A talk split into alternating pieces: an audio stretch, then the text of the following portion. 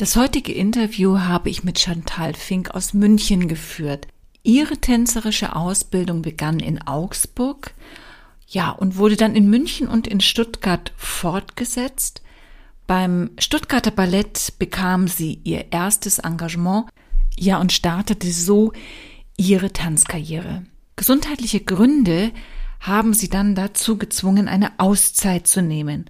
Und in dieser Auszeit entwickelte sich mehr und mehr der Gedanke, eine Ausbildung im Bereich Tanzpädagogik anzuschließen. Ja, wir haben uns dann über ihren Weg unterhalten und sie hat erzählt, wie es ihr ging als Tänzerin und mit welcher Sicht sie auf die Tanzpädagogik schaut und was ihre Wünsche für die Zukunft sind. Und ich wünsche euch jetzt ganz viel Spaß beim Anhören dieses Interviews.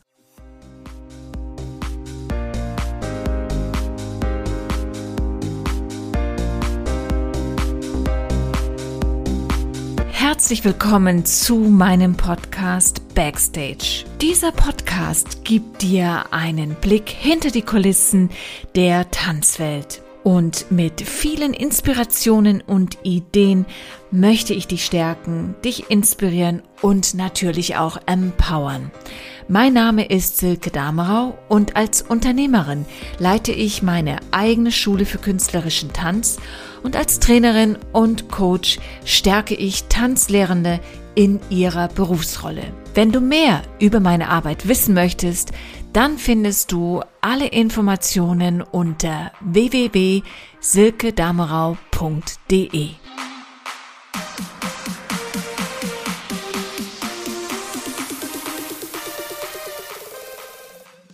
Ja, liebe Chantal, heute habe ich dich hier im Gespräch und ähm, ja, ich freue mich einfach mal so einen Blickwinkel zu bekommen, der zum einen den Blickwinkel der Profitänzerin aufzeigt und zum anderen den Blick der Tanzpädagogin auf werdende Profitänzerinnen und Tänzer zeigt. Und ja, dieses Gespräch ist so ein bisschen dein Werdegang und eben auch deine Einstellung, deine Meinung, deine Sicht auf den aktuellen Tanz und auf die aktuelle Tanzpädagogik und was du eben auch als junge Lehrkraft, Profi, Tänzerin dazu einfach zu sagen hast. Und insofern, ja, wer bist du eigentlich? ja, freut mich auch sehr, jetzt hier zu sein. Ähm, mein Name ist Chantal Fink.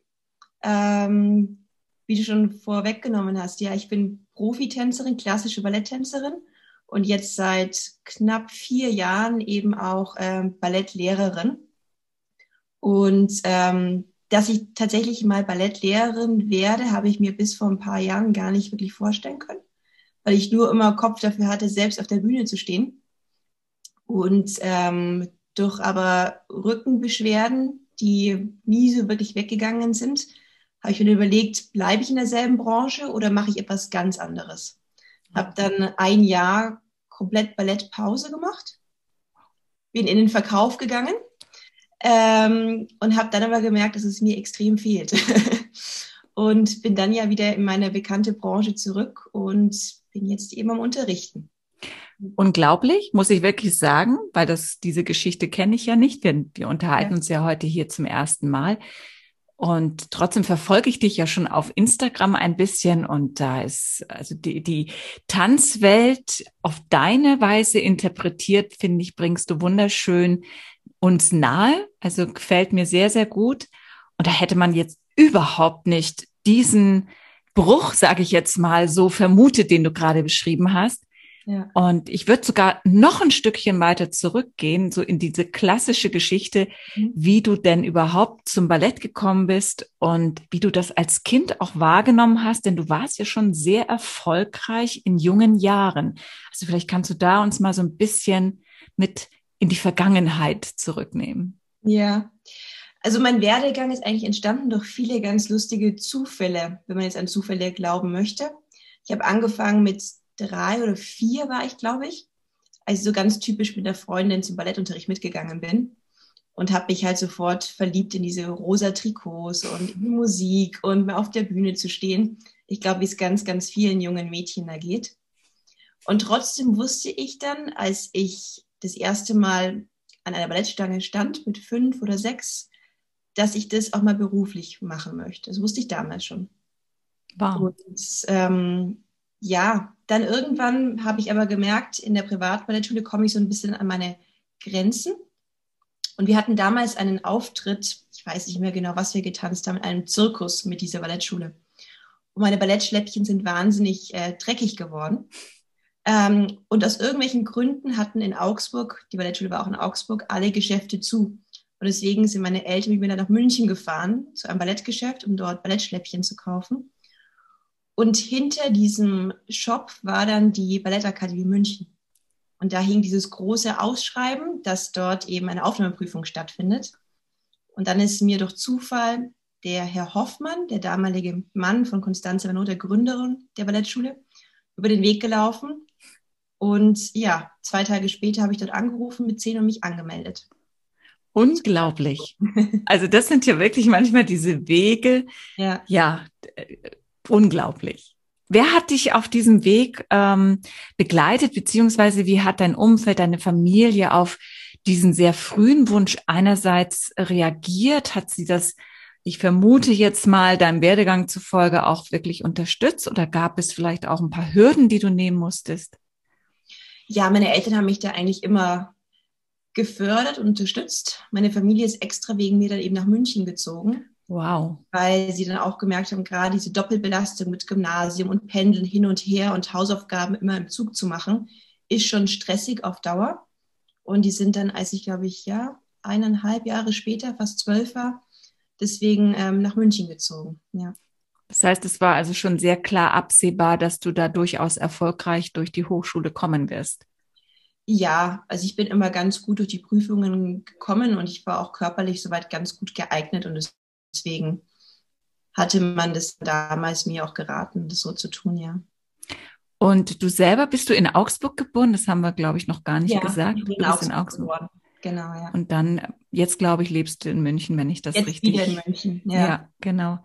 Ähm, ja, du hast in Augsburg selber aber auch schon ein sehr erfolgreiches Dasein oder andersrum gesagt, du wurdest als Nachwuchs Künstlerin äh, geehrt. Was war das? Der Nachwuchspreis Tanz in Augsburg. Wer bekommt den? Warum hast du ihn bekommen? Wo war da ja der Zugang? Mhm. Ja, diesen Nachwuchstanz bekommen eben junge Talente aus dem Raum Augsburg. Da gibt es verschiedene Sparten. Ich erinnere mich nicht mehr genau. Ich glaube, es war Musik, Architektur und eben Tanz, soweit mhm. ich weiß. Und ähm, ich hatte davon eben gehört, hatte aber auch Respekt, weil ich war Wettbewerbe nicht gewohnt in dem Alter. Ich war damals 14 und ähm, habe dann eben mit anderen Schülerinnen vorgetanzt. Wir mussten zwei verschiedene Variationen vortanzen, ein modernes, ein klassisches Training absolvieren. Habe dann eben damals diesen ähm, Preis gewonnen, was mich auch sehr gefreut hat, weil es halt auch eine Tradition eben in, in mhm. Augsburg. Und ähm, ja, das war eine ganz, ganz schöne Sache. Sehr schön. Ja, und wie entscheidend waren letztendlich die Pädagogen in München auf deinem Weg, um die Profitänzerin zu werden, die du ja dann geworden bist? Sehr entscheidend. Also ich bin ja dann auch weiter dann nach Stuttgart in die John Grenko Schule, da war ich 15, mhm. habe dann dort meine Ausbildung zu Ende gemacht. Und ich muss ganz ehrlich sagen, in beiden Schulen hatte ich Pädagogen, die meinen Wunsch sehr gefördert haben und die auch in einer Art und Weise unterrichtet haben, dass ich gemerkt habe, ja, das möchte ich unbedingt weitermachen und ich möchte noch mehr trainieren. Und dann gab es leider natürlich, wie ich glaube ich in jedem anderen Beruf, auch Mentoren, ähm, die das eher so ein bisschen gehemmt haben. Also das ist natürlich auch immer diese große Debatte, gerade im klassischen Tanz, wie geht mhm. man mit Tanzschülern um? Und für mich ist es auch immer ganz schwierig, wenn dann Kritik so persönlich wird, weil ich ja. von Haus aus ein sehr ehrgeiziger Mensch bin. Und wenn man dann nur permanent eins auf den Deckel bekommt, dann irgendwann äh, blockiert man innerlich. Ja. Und das ist dann ganz, ganz schwierig. Wie bist du damit umgegangen? Oh, ich habe es runtergeschluckt, ehrlich gesagt. Gott sei Dank habe ich ja ein sehr, sehr gutes Verhältnis auch zu meinen Eltern. Und ähm, das hat sich aber bei mir relativiert, weil ich immer wusste, ich möchte einen Job mit einem Theater bekommen, ich stehe das durch, komme was wolle. Ich glaube, im Nachhinein wird einem das erste Mal bewusst, welche Dinge da nicht so ideal gelaufen sind. Aber damals war ich einfach sehr ambitioniert, ja. Ja. Und ich denke mal, so wahnsinnig viele Auswahlmöglichkeiten hat man dann wahrscheinlich auch nicht unbedingt, wenn man so jung ist und startet. Und manchmal ist es ja auch ein Prozess, in dem man reinkommt, den man in dem Alter, in dem man dann ja noch ist, vielleicht auch gar nicht überblicken kann. Oder wie siehst ja. du das? Ja, definitiv. Definitiv, ja. Wie wichtig war das für dich letztendlich auch tatsächlich an einer Hochschule zu sein? Weil es gibt ja durchaus auch private Schulen, die auf mhm. sehr hohem Niveau ausbilden. Mhm. Was war für dich da oder war es überhaupt wichtig oder wenn, warum? Ja, es war schon sehr wichtig für mich, einfach um auch so ein bisschen diese positive Konkurrenz zu spüren. Weil ich damals natürlich in der privaten Ballettschule, ich war da sechsmal die Woche, ich war eine der Besten in der Klasse. Das war, dann hatte man vielleicht zehn Auftritte bei irgendeiner Schulvorstellung und ich war glücklich. Und da habe ich das erste Mal gemerkt, okay, es gibt andere, die es genauso gut können wie ich oder vielleicht sogar besser. Und ähm, das empfinde ich schon als wichtig, eben diese Konkurrenz auch relativ früh zu sehen, weil später im Theater wird es ja genauso laufen, nur bei Vortanzen. Ja. Eine unter 600 und muss sich irgendwie durchsetzen. Wenn du jetzt nochmal so zurückgehst in die Ausbildung, weil du kannst es ja dann letztendlich auch später nochmal aus deiner jetzigen Sicht als Tanzpädagogin ja nochmal querdenken, sage ich so. Mhm. Wenn du da zurückgehst, wie war denn letztendlich die Atmosphäre unter euch Schülern? War die Konkurrenz geprägt, sage ich jetzt mal in negativer Hinsicht, auch dass man tatsächlich auch emotional kaum miteinander zu tun hatte und jeder hat so sein Ding gemacht? Oder war da trotzdem eine Art Gemeinschaft? Man hatte ein, ein ähnliches Ziel und respektierte vielleicht auch, dass der andere anders war und eben auch vielleicht in manchen Dingen besser oder wie auch immer. Wie, wie war das da für, für dich? Oder ja, wie hast du das? Ein bisschen mhm. verändert mit dem Alter. Also gerade in der Hochschule München, wo ich damals begonnen hatte, gibt es ja die Grundstufe, Mittelstufe und Oberstufe. Und es gibt eine Prüfung, die wichtig ist nach der Grundstufe und eine nach der Mittelstufe praktisch dann. Und ich hatte wirklich das Glück, dass meine besten Freundinnen bis zum Ende mit mir eigentlich dort auch waren. Ach, ähm, und deswegen gab es diesen Konkurrenzkampf dann gar nicht so. Dann natürlich, als ich gewechselt hatte und man auch so 16 ist oder weiß, okay, in zwei Jahren geht es um die Jobs, dann ist es natürlich schon anders. Dann hat es eine andere Dynamik. Aber jetzt so richtig dieses Verbissene untereinander habe ich Gott sei Dank nie, nie erfahren.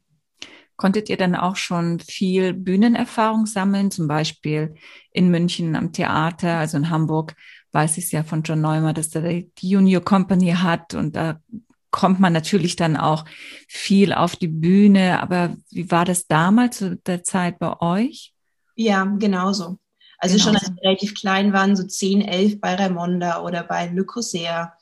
Und dann eben war das Tolle auch für mich, ähm, die Erfahrung in Stuttgart in der Abschlussklasse, dass man eben auch schon wirklich nicht nur Statistenrollen hatte, sondern wenn im Corps de Ballet jemand ausgefallen ist, kam man rein, wenn man Glück hatte.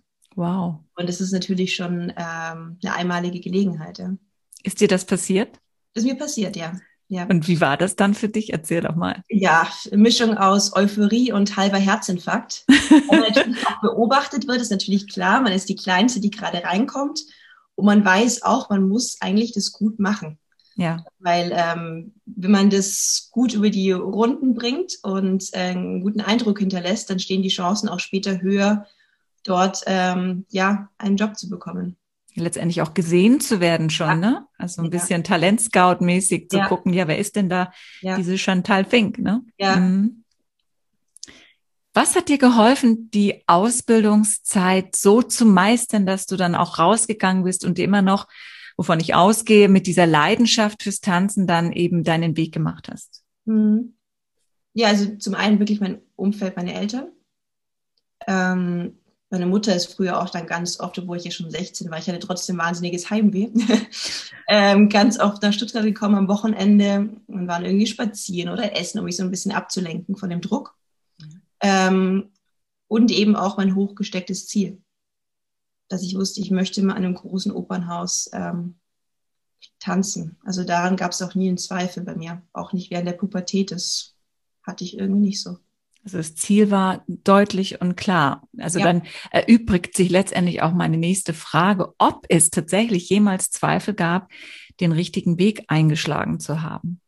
Äh, Zweifel an dem Weg nicht, ähm, Zweifel an mir selbst. Ja, weil ich schon ein Mensch bin, der sehr in Schwarz-Weiß denkt. Mhm. Ähm, und ich erlaube mir ganz selten und habe mir damals ganz selten so Grauzonen ähm, erlaubt.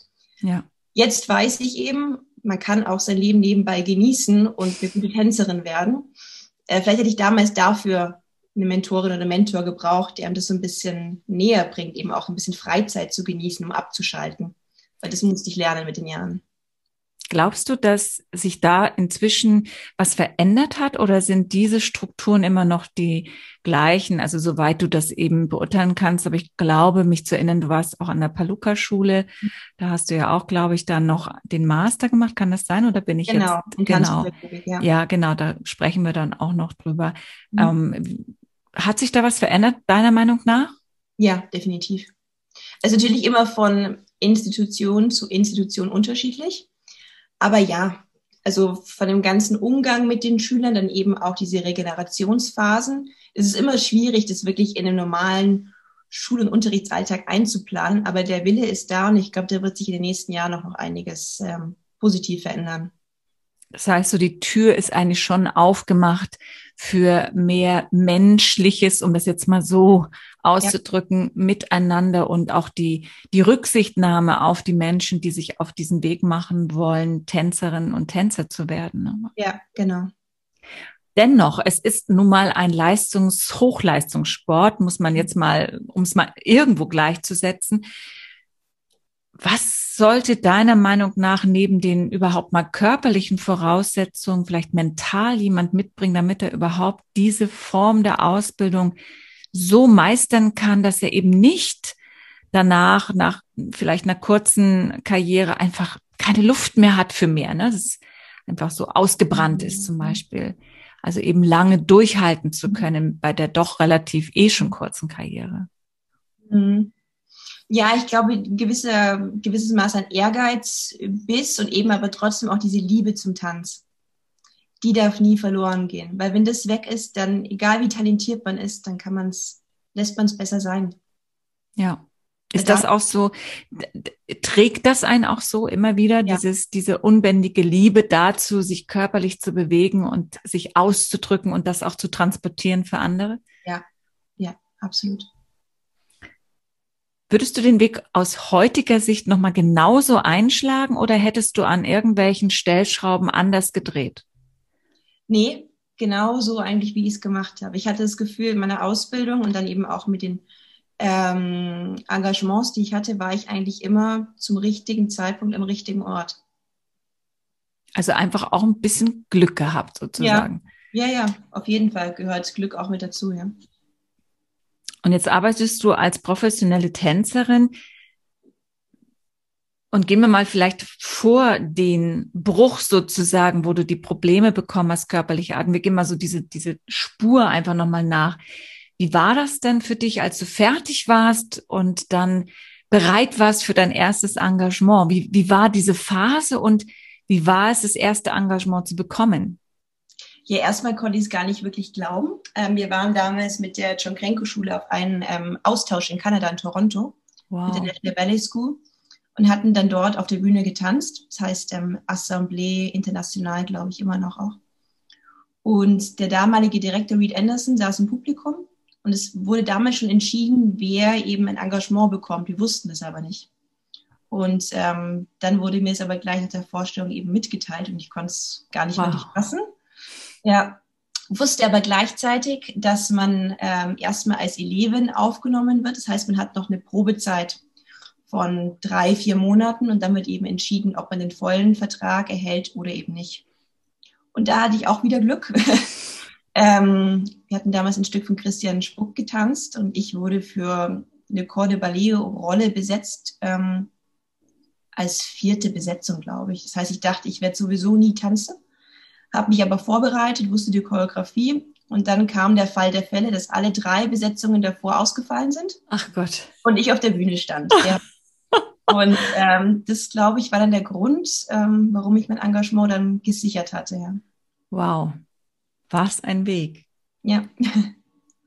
Und wie war das dann? Dann warst du da, dann hast du deine, deine ja. Chance bekommen, sie ergriffen. Ja. Was war das für ein Gefühl? Ja, das war erstmal so ein ähm, Ankommen und dann einfach auch zu realisieren, dass man jetzt eine professionelle Tänzerin ist und keine Schülerin mehr. Das heißt, man hat viel mehr Selbstverantwortung. In welcher Hinsicht?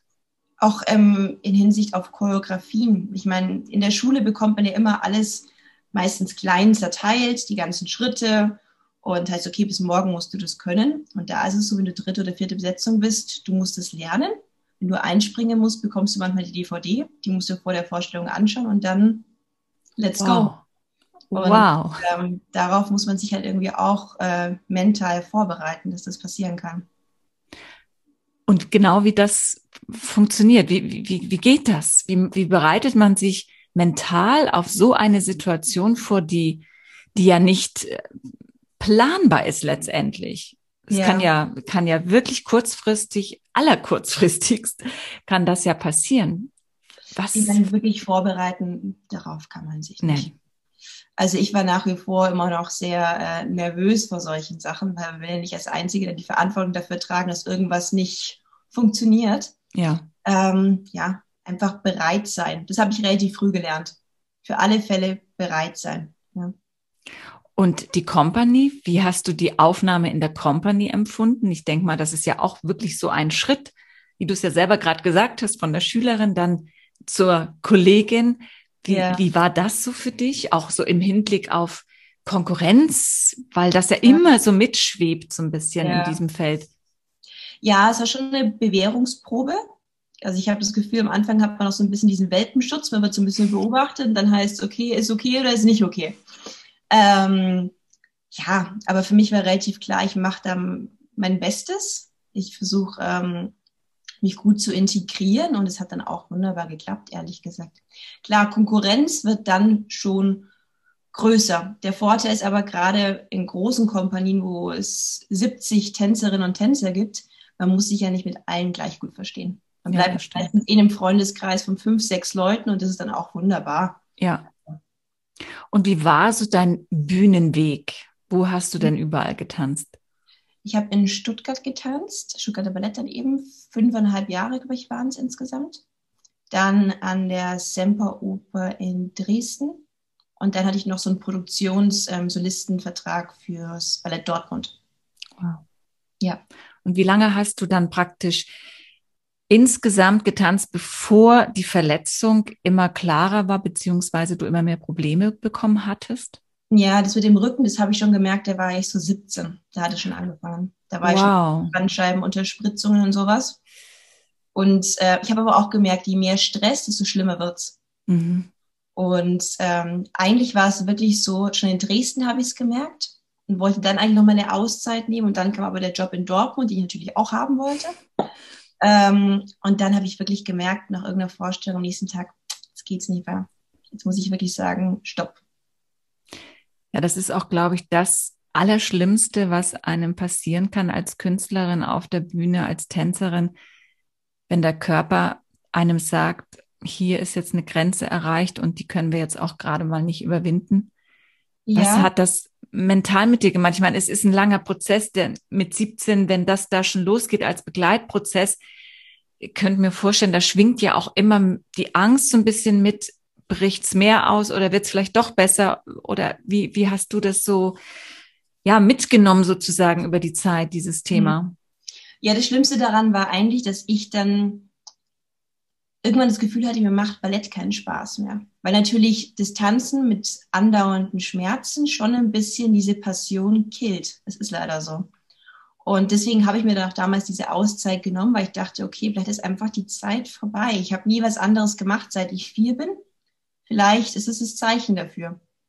Ähm, und habe es jetzt aber einfach mit guter Physiotherapie und Gyrotonics ganz gut im Griff, dass ich eben sage, projektbezogen zu tanzen funktioniert wunderbar. So ein Probenprozess von vier bis acht Wochen ist alles gut.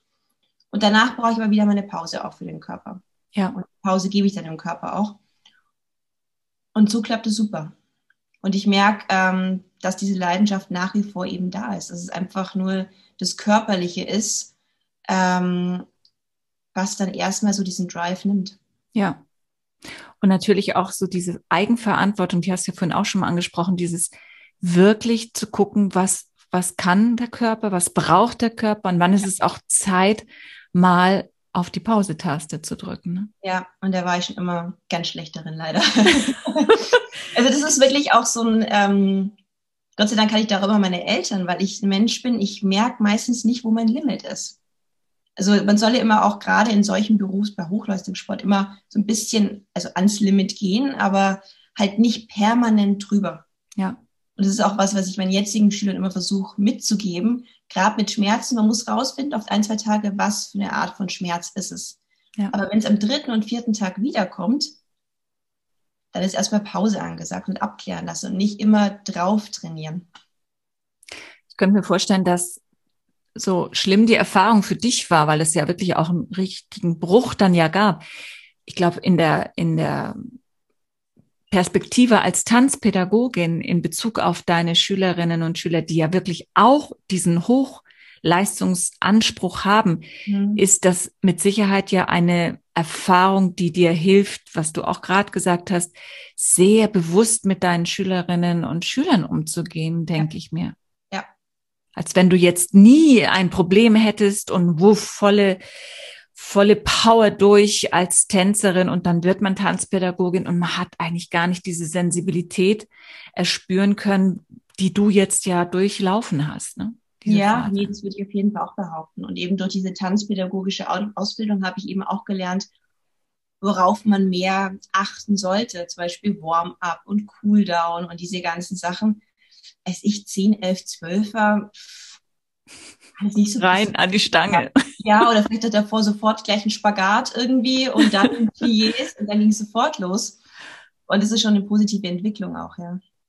Aber daran merkt man ja auch, wie wichtig äh, die verantwortungsvolle Arbeit von Tanzpädagogen und Tanzpädagoginnen ist. Ne? Also das, das, was da eigentlich wirklich auch dahinter steckt, diese Richtung zu ergreifen. Dass es eben nicht einfach nur ein Weiterführen seiner künstlerischen Bühnenlaufbahn ist und jetzt gibt man sein Wissen von dort weiter, sondern da hängen einfach andere Faktoren dran, die, die, die eine vollkommen andere Denkweise teilweise erfordern. Ne? Ja, ja. Jetzt gehen wir aber trotzdem noch mal zu dem Bruch, weil du gesagt hast, du bist in den Verkauf gegangen. Das finde ich so irrsinnig. Ja. Wie, wie kam das? Ich war mit meiner Mama Schuhe kaufen in der Münchner Innenstadt und ähm, ich hatte damals ja keinen Job, weil ich dann einfach dort auch noch gekündigt hatte und ähm, da war so ein kleines Schildchen Verkäuferin gesucht. Ich dachte mir, pff, warum denn eigentlich nicht? Ich möchte auf jeden Fall Geld verdienen und nicht nur einfach zu Hause rumsitzen. Ähm, Probiere ich es mal. Und im Endeffekt, ich habe dann auch gemerkt, also es ist nicht mein Traumjob, ähm, aber es hat mir sehr viel geholfen, weil ich eigentlich ein sehr introvertierter, schüchterner Mensch bin. Und Kommunikation war nie so meine Stärke. Und im Verkauf ist natürlich das hoch zwei. Das heißt, man muss sogar ein bisschen penetrant sein, was mir super unangenehm ist eigentlich persönlich. Aber ähm, das hat mich schon verändert, zum Positiven eben. Ja. Und eben auch in dieser Ausbildung, Pädagogikausbildung, generell in der Art und Weise, wie ich jetzt mit Schülern umgehe oder reden kann um einiges äh, weitergebracht. Deswegen bereue ich es auch überhaupt nicht.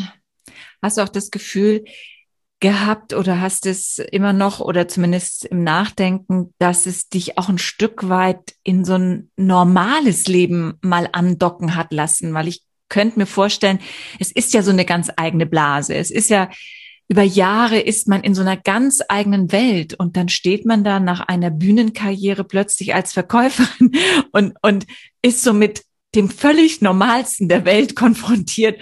Haben Sie diese Schuhgröße oder haben ja, Sie sie nicht? Zum Teil. Sagen wir mal von den Arbeitszeiten her schon.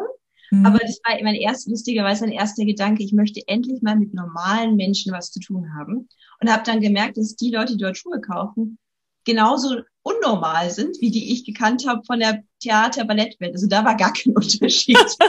Aber definitiv von den Arbeitszeiten, von den Arbeitskolleginnen, die Gesprächsthemen, die Interessen, das war natürlich alles anders, ja.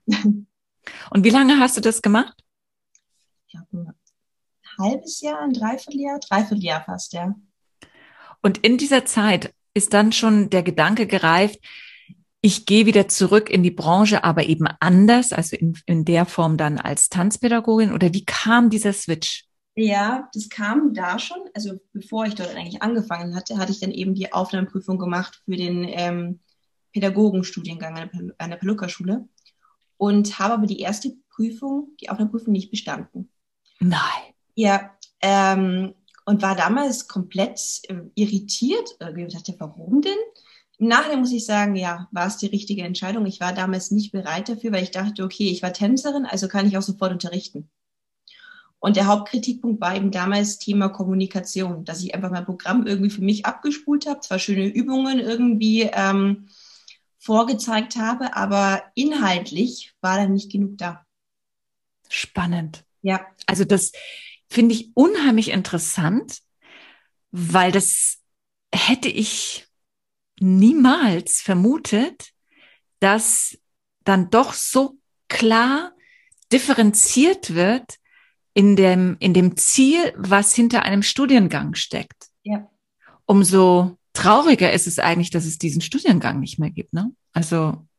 Ja, gut, es gibt ihn jetzt noch als, ähm, den Bachelor gibt es nicht mehr, nur noch den Master. Ah, okay. Genau, Gut. und den Master kann man nach wie vor on-campus machen. Das wurde mir ja. damals dann eben ähm, vorgeschlagen, als ich nicht bestanden hatte, dass ich eben den On-Campus mache, weil der intensiver ist. Mhm. Da habe ich gesagt, nee, ich habe schon mal ein halbes Jahr in Dresden gelebt, ich baue gerade wieder mein, mein Leben in München auf und ich möchte nicht sofort wieder umziehen. Habe dann eben, ich glaube, eben ja, so eineinhalb Jahre gewartet, ein Jahr. Mhm. Und dann eben nochmal dieselbe Aufnahmeprüfung gemacht und dann eben bestanden. Hat dich das bescheidener gemacht in Bezug auf den Respekt für den Beruf der Tanzpädagogin? Jetzt bescheiden würde ich jetzt gar nicht unbedingt sagen, aber es wurde klarer, was Pädagogik eigentlich ausmacht. Was ist das für dich? Also, äh, um da jetzt nochmal so richtig reinzuspringen, was war so die Quintessenz, die du da aus dem Studium mitgenommen hast, dass du sagst, das ist jetzt mein Weg, meine Art zu unterrichten und da stehe ich dahinter und das sind auch meine Meinungen und meine Visionen. Was ist da passiert? Hm. Also mit die wichtigsten Faktoren sind für mich Kommunikation und eigentlich Flexibilität auch.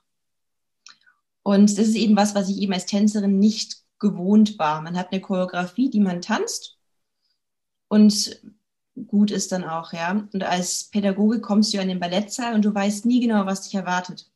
Du bereitest zwar deine Übungen vor, aber sind sie dann vielleicht müde oder irgendwas anderes stimmt nicht, musst du es ja sofort adaptieren. Und ähm, das war die größte Herausforderung für mich am Anfang. Ja. Weil ich schon ein sehr strukturierter Mensch bin und gerne auch diesem Weg dann folge. Und ich dann immer schnell nervös werde, wenn ich da was umändern muss. Ja. ja.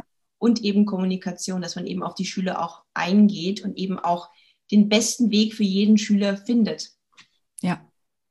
Hast du von Anfang an mit werdenden Profis gearbeitet oder hast du auch in einer Amateurschule, wo ja dann doch nochmal ein ganz anderer Anspruch an den Unterricht, mhm. also nicht unbedingt an das eigene Denken für den Unterricht äh, existiert, aber man hat natürlich mit einer anderen Klientel zu tun. Hast ja. du da Erfahrungen machen können? Ja, also ich habe in zwei Amateurschulen angefangen. Ähm, vor allem mit kleinen Kinderklassen, so drei bis vierjährige. Und ähm, war für mich am Anfang eine ganz andere Welt. Also ich ja. bin damit am Anfang überhaupt nicht zurechtgekommen, ja, weil ich gar nicht wusste, was soll ich denn mit ihnen 45 Minuten lang machen, wenn ich kein Plié und kein Tendu beibringen kann, ja. ähm, dann bin ich natürlich kreativer geworden. Ich muss trotzdem sagen, es hat mich nicht so wahnsinnig erfüllt. Mhm. Also das ist, ähm, kann ich nicht genau beschreiben, aber es ist nicht die Zielgruppe, wo ich merke, da kann ich das, was ich weiß, am besten an die Frau oder den Mann bringen, ja. Hängt es vielleicht damit zusammen, dass du ja als Künstlerin unterwegs warst. Du warst auf der Bühne und hast interpretiert und das hat sehr viel mit dir gemacht und dein ganzer Werdegang war darauf ausgerichtet und mhm.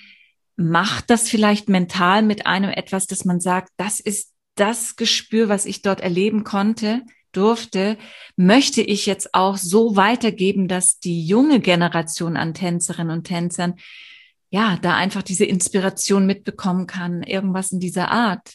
Ja, ja, das auf jeden Fall und natürlich auch selbst der hohe Anspruch, den man auch an sich hatte oder hat, ja. Und für mich war es dann ganz schwierig, am Anfang mit dieser Mentalität klarzukommen, ja, ist egal, was du machst, Hauptsache, die haben Spaß eine Stunde lang. Ähm, weil ich immer denke, egal, auch wenn es eine Stunde ist, es ist eine Hobby, private Schule, mhm. möchte ich doch denen was, was beibringen. Mhm. Und die gehen ja auch ins Ballett, damit sie eine gewisse Art von Disziplin lernen. Die wollen sich ja körperlich bewegen. Und ähm, ja, wahrscheinlich hatte ich einfach nur, in dem Fall jetzt nicht wirklich Pech, aber in den Schulen, wo ich unterrichtet habe, wo halt das nicht wirklich das Ziel war.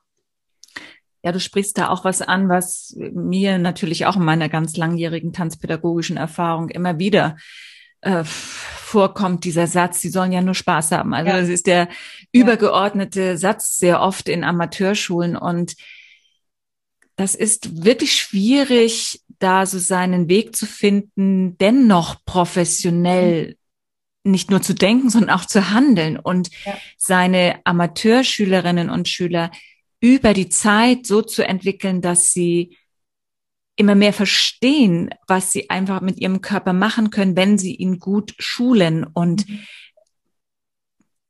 Das hängt natürlich zu größten Teilen an der Tanzpädagogin, an dem Tanzpädagogen, wie er sich auf den Weg macht, mit welchem Anspruch er selber genau in diese Schulen geht. Denn die Verführung ist natürlich da, dass man sich es leicht macht und dass man da muss man vielleicht auch nochmal differenzieren, ist es die eigene Schule oder ist man eben dann tätig für jemanden? Mhm. Aber es ist auf jeden Fall kein einfacher Weg, weil du ja immer mit Körpern in der Regel zu tun hast, die manchmal schwieriger sind, im Gegensatz zu den Körpern, deswegen die Profis werden, die müssen auch deswegen nicht leichter sein zu bearbeiten, aber es ist doch anders und vor allen Dingen das Mentale, ne, diese mentale Einstellung zur eigenen Arbeit, könnte ich mir vorstellen, dass die natürlich auch nochmal differiert von Amateurschule zu Profischule ja, in dem Falle. Ne? Ja. Also es ist nachvollziehbar, aber ich kämpfe immer noch dafür und ich weiß, es tun viele da draußen auch, dass eben auch in Amateurschulen einfach ein gutes bis sehr gutes Niveau existiert. Denn wo soll der Nachwuchs herkommen, wenn nicht dann irgendwann mal die drei bis vierjährigen Mädchen mit ihren rosa Tütüs und Anzügen in diese Amateurschulen kommen. Ne? Das ist nun mal der Start. Und ja, finde ich ja auch klar, weil dort findet ja die Vorbereitung statt. Ja, genau. Ob man dann 14, 15 noch weiter an der Hochschule geht oder nicht, ist ja dann, entscheidet sich ja dann erst in den Jahren. Absolut. Aber dort lernt man ja die Basis und die ist ja, ja. so wahnsinnig wichtig. Absolut aus dieser, aus diesem Blickwinkel, ich meine, bei dir ist es ja so gewesen, würdest du da sagen, per se sollte jede Tänzerin, jeder Tänzer, der vorhat, in die Pädagogik zu gehen, sich auch dementsprechend wirklich qualifizieren? Oder, oder gibt es Naturtalente, wo du sagst, egal, die schaffen es auch so? Wie, wie ist so deine innere Meinung dazu? Ähm, teils, teils. Also ich glaube, ja auch nach wie vor, was ich auch gesehen habe, dass nicht automatisch jeder Tänzer ein guter Pädagoge ist. Und ähm, gerade in so einem ja, ähm, Studiengang lernt man so wahnsinnig viele Sachen. Also man lernt natürlich sehr, sehr viel und ich weiß auch, die Hälfte davon brauche ich vielleicht nicht.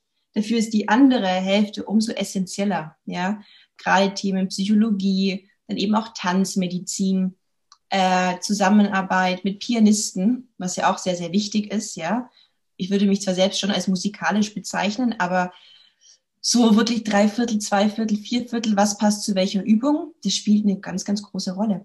Auf jeden Fall. Dann ist natürlich auch so, in welche Schiene gehe ich zum Unterrichten. Wenn ich sage, ich werde in Zukunft auch nur mit CD unterrichten, ist es vielleicht, brauche ich vielleicht eher noch Jazz oder Folklore dazu, ja, um dieses, dieses Ausbildungsangebot so ein bisschen breiter zu fächern. Aber ich würde es auf jeden Fall jedem raten. Ja. Man kann nur dazu gewinnen. Auf jeden Fall. Was war so der größte Unterschied für dich von der Tänzerin zur Tanzpädagogin? Zwei Berufsfelder, die so nah beieinander liegen. Mhm. Gar nicht so ein riesiger Unterschied, ehrlich gesagt. Vielleicht ist es jetzt auch, weil ich noch sehr physisch unterrichte. Mhm. Ähm, das wird sich wahrscheinlich in den nächsten paar Jahren dann auch verändern. ähm, was ich noch positiver finde, ist, dass man eben diesen Fortschritt von den äh, Schülerinnen und Schülern objektiv sehen kann. Das kann man ja oft, wenn man selbst Schülerin ist oder Tänzerin, nicht so gut beurteilen. Man denkt immer, ja, ist immer noch nicht gut genug oder es hat nicht so gut geklappt. Und das ist das, was mich gerade so, so glücklich macht, eben, dass man sieht von Woche zu Woche, wie sich was verändert. Gibt es wieder Wochen, wo man denkt, boah, wo ist alles hin? Ist wieder alles weg? Ähm, ja, das ist, glaube ich, so für mich der größte Unterschied, der Blickwinkel einfach. Ja. Das hätte ich jetzt auch noch gesagt, so eben dieses Auge zu schulen, ja, ne? ja. Für, für unterschiedlichste Körper, wo man als Tänzerin bei sich ist, guckt man jetzt eben so mehr oder weniger von der Metaperspektive rauf auf die anderen ja. und schaut, was du ja auch vorhin gesagt hast, was ist jetzt für, für jemanden das Beste, der, der beste mhm. Erklärungsansatz, der beste, die beste Korrektur. Wo bringe ich da denjenigen auf seinen Weg weiter? Ne? Ja, ja. Und das finde ich übrigens persönlich auch eins der stärksten Motivatoren in diesem Feld, diese Zusammenarbeit mit den Schülern, wenn es darum geht, Weiterentwicklung zu geben und mhm. oder jemanden in seiner Weiterentwicklung zu unterstützen. Ja, und da finde ich jetzt auch, ähm, ich unterrichte gerade äh, vertretungsweise an der Ballettakademie München, ähm, diese neue Generation von Tanzschülern eben auch zu sehen, die jetzt eben auch Fragen stellen. Das gab es bei mir damals gar nicht. Es hieß, es wird so gemacht und es war schon immer so, seit Baganova und es gibt keine Diskussion. Und jetzt dann eben auch nachfragen, warum ist es so? Warum können wir es nicht so machen? Oder warum sagen sie, ist es so besser? Und dadurch lerne ich ja auch jeden Tag. Weil manchmal ja. sagt auch, ich kann es dir nicht sagen. Ich weiß es nicht. Gib mir einen Tag, ich werde es mir überlegen, recherchieren und dann habe ich morgen für dich die Antwort. Und das ist so spannend daran. Nicht nur spannend, ich finde es toll, wie du damit umgehst, denn du stellst dich nicht auf eine erhöhte Position des ich weiß schon, wie es geht und ihr müsst es noch lernen, sondern du gehst auf Augenhöhe und du, du lässt es zu, zu hinterfragen, selbst mit der Gefahr, dass du eben mal etwas nicht weißt. Und ich glaube, das schafft dieses Vertrauen und diese Nähe auch, ja, die dann ja auch wichtig ist, damit du mit deinen Schülerinnen wachsen kannst, aber die eben auch durch dich. Also das, ja. das, das bedingt sich irgendwie ein Stück weit. Und ich finde es toll, wenn du das sagst und wahrnimmst, dass es so ist, denn das macht äh, mit dem Tänzertypen mit Sicherheit auch etwas. Er wird reflektorischer und geht vielleicht nicht an alles unreflektiert und einfach drauf, bis es nicht mehr geht. Diese Zeiten gab es ja sicherlich auch genügend. Ja. Man ist vielleicht wachsamer mit seinem, mit seinem ganzen Tun, was ich ja. eigentlich ganz schön finde, dass diese Entwicklung dahin geht. Ja, nee, finde ich auch, auf jeden Fall ja, jetzt kommt noch so eine Frage, die, ach, brennt mir ja auch unter den Nägeln, weil es immer noch so ein Glaubenssatz ist, der sich eigentlich lange hält. Vielleicht immer noch hält, vielleicht auch nicht, vielleicht sehe ich das nur so und ein paar wenige andere, keine Ahnung. Es kursiert immer noch so dieses Thema klassische Tänzerinnen, klassische Tänzer sind so quasi, ich überspitze das jetzt mal, die einzigen, die dann am Ende auch wirklich guten klassischen Unterricht geben können. Hm. Was ist deine Meinung dazu? Ja, vertrete ich so jetzt die These nicht. Ich glaube allerdings schon, je nachdem, was für Stufen oder wo ich unterrichte, sollte ich das, was ich ähm, beibringe, auch selbst gespürt haben. Ja. Das finde ich schon ganz wichtig. Ja. Ähm, um eben genau zu wissen, welche Tipps kann ich geben, was kann ich äh, vermeiden, ja. Deswegen glaube ich, macht es schon Sinn, wenn man zum Beispiel jetzt die Abschlussklasse oder jemand am Theater coacht als Pädagoge, muss diese Person wahrscheinlich auch schon mal Odette getanzt haben, um zu wissen, welche Hürden gibt es zu meistern. Ja. ja? Aber partout würde ich nicht sagen, jemand muss eine 20-jährige Karriere als prima Ballerina absolviert haben, um eine gute Pädagogin zu sein. Also das ja. halte ich für einen für einen Irrglauben.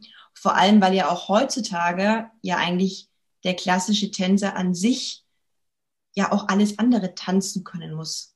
Egal in welches Opernhaus man geht, ob jetzt wie bei mir München oder Stuttgart, Hamburg, man muss genauso gut Röschen und Schwansee tanzen können, wie jetzt David Dawson oder William Forsythe. Ja. Und es ist eigentlich jetzt die Aufgabe der Tanzpädagogen, da zu gucken, was ist gerade gefragt und wie bereite ich meine Schüler da vor. Deswegen dieses pure Klassik und nichts anderes, ja, das ist, glaube ich, inzwischen nicht mehr so zeitgemäß. Wenn du bei dem Stichwort sind, zeitgemäß, hm. bleiben wir doch mal da. Was gehört für dich in eine zeitgemäße Tanzpädagogik? Das Thema Tanzmedizin, was ja auch immer wichtiger wird, dass man selbst äh, also diese anatomischen Grundlagen gut kennt, um eben weiterhelfen auch äh, zu können Psychologie. Ja, Empathie kann man leider nicht lernen, aber ist auch ganz äh, wichtig und gehört wahrscheinlich auch mit dazu zur Psychologie. Ja. Und ähm, ja, dieses, dieses Musikwissen eben auch. Ja. ja. Und wenn man jetzt so in das Heute und Jetzt und Hier, wir sind im Jahr 2021, mhm. man kann es ja schon gar nicht mehr hören, das Wort, aber wir gehen trotzdem nochmal an diese existenzielle Sorge innerhalb von der Pandemie. Ja. Wie, wie erlebst du das? Hat sich da mental was bei dir verändert, dass du sagst, okay, was mache ich, wenn, wenn jetzt tatsächlich alle Schulen zu sind, nicht mehr öffnen können, weil es keine Schüler mehr gibt, die da rein wollen, weil ständig ein Lockdown ist oder also Worst Szenario. Kommen solche Gedanken bei dir oder sagst du einfach, nee, das, das wird alles irgendwann wieder vorbei sein und unsere Branche wird gebraucht und deswegen kämpfe ich dafür, da weiterzumachen. Wie, wie siehst du das so für dich? Hm, eher zweiteres. Also natürlich ist es so mit diesen ganzen Tanzprojekten jetzt als Freelancer, was ja auch ein Standbein von mir ist, da ist natürlich gerade nicht viel los. Und da weiß man ja ehrlich gesagt auch nicht so genau, wie das weitergeht. Es wird alles wieder kommen. Die Frage ist natürlich nur, wann und wie das dann mhm. aussieht, in welchem Format. Ähm, deswegen bin ich eben auch glücklich, dieses zweite Standbein oder mein jetziges eigentlich Standbein auch zu haben als äh, Pädagogin. Da kann man immer noch auf Zoom zum Beispiel zurückgreifen, obwohl ich diese ganze Zoom-Phase irgendwann auch ganz schlimm fand. Also ich glaube, das ging äh, Schülern wie Lehrern gleich. Ja. Einfach gesagt, man hat einfach keine Lust mehr. Man ist eh schon den ganzen Tag mit irgendwelchen Smartphones oder Laptops beschäftigt.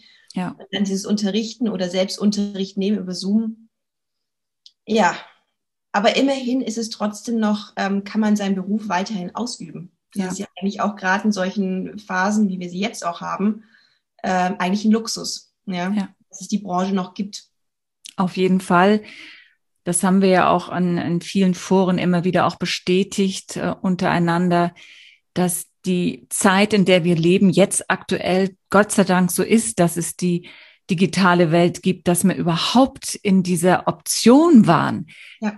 über Zoom oder andere Plattformen Kurse zu geben, unsere Schüler zu sehen, unsere Schülerinnen und ähm, ja, froh sein können, einfach auch unseren Job diesbezüglich weiterzumachen, so, so schlimm und so schwer das immer noch ist. Und der nächste Winter sieht ja auch nicht so rosig aus. Da können wir jetzt einfach auch nur die Daumen drücken, dass wir da irgendwie alle gut durchkommen. Ja, genau. Ja, meine letzte Frage eigentlich schon an dich ist, was für Ziele du dir für deine künstlerische Arbeit oder vielleicht auch für die tanzpädagogische Arbeit so gesetzt hast. Wo siehst du dich in der nahen Zukunft? Denn du bist ja noch jung, insofern da ist ja noch einiges möglich. Ja. Rente ist ewig weit weg. Was hast du so vor? Ja, ich habe so viele Wünsche und Pläne und ähm, ja, natürlich hoffe ich eben auch, dass wieder tänzerische Projekte kommen, irgendwas Neues, weil ich auch ein sehr neugieriger Mensch bin. Da irgendetwas, was mich wieder fordert und fördert gleichzeitig. Ähm, und auf der pädagogischen Linie, dass ich mich da einfach noch weiterentwickeln kann und einfach in meiner Person als Lehrerin festige, ja, dass ich sage, das bin ich als Pädagogin, das vertrete ich, diese Werte und somit auch ja das Potenzial meiner jetzigen und zukünftigen äh, Schüler dann bestmöglich fördern kann. Vielen Dank für das Gespräch, Chantal. Ich danke dir.